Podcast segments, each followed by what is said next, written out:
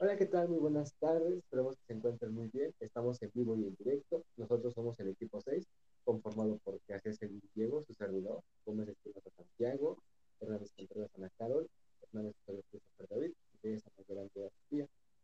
El día de hoy queremos hablar sobre un tema muy importante que abarca la sociedad y es las relaciones que tenemos en nuestros entornos, mejor conocidas como relaciones interpersonales. Con ellas nosotros decidimos cómo llevarnos con las personas que nos rodean. Pero ¿Qué son? ¿Me puedes decir qué son, Carol? Claro que sí. Mira, cuando hablamos de relaciones interpersonales, nos referimos al modo de vincularse que existe entre dos o más personas, basándose en emociones, sentimientos, intereses, actividades sociales, entre otras. Este tipo son la base de la vida en sociedad y se dan de distintos numerosos contextos cotidianos, ya sea como la familia, los amigos, el entorno laboral, clubes deportivos, matrimonios y muchas más. Siempre y cuando existe en ellos la posibilidad de que dos o más personas se comuniquen de manera sostenida. También debemos tener en cuenta un factor indispensable, que es la toma de decisiones. Esta nos ayudará a decidir con qué persona tener una relación interpersonal y sobre todo llevar un ambiente relajado, sano y cómodo, Así que sabemos que existe más de una relación interpersonal. Tienes razón, existe más de una relación interpersonal y aquí les mencionaremos cuáles son a continuación. Bueno, las relaciones íntimas o afectivas, ¿de qué trata? Bueno, esto se trata de vínculos de enorme confianza y que buscan perdurar en el tiempo, asociados a sensaciones placenteras y de protección, solidaridad y pertenencia. Tal es el caso del amor y la mujer. Después continuaremos con las relaciones superficiales, que se trata de vínculos pasajeros, no demasiado importantes ni centrales en la vida emocional del individuo. Es el tipo de relaciones que forjamos con desconocidos, a quien nunca volveremos a ver.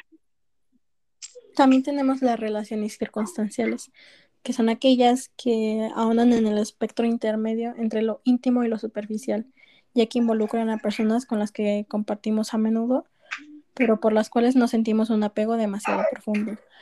Un ejemplo de ello es lo que ocurre con nuestros compañeros de trabajo.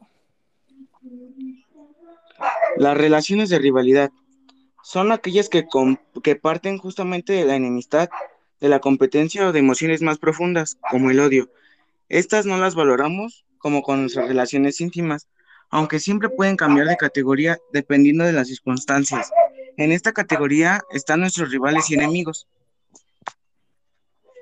Y por último, tenemos las relaciones familiares. Estas se encuentran las personas junto a las cuales nacimos y con las cuales compartimos un vínculo consanguíneo. En muchas de ellas también hay un, un cierto principio de autoridad y por ellas podemos llegar a sentir amor o antipatía.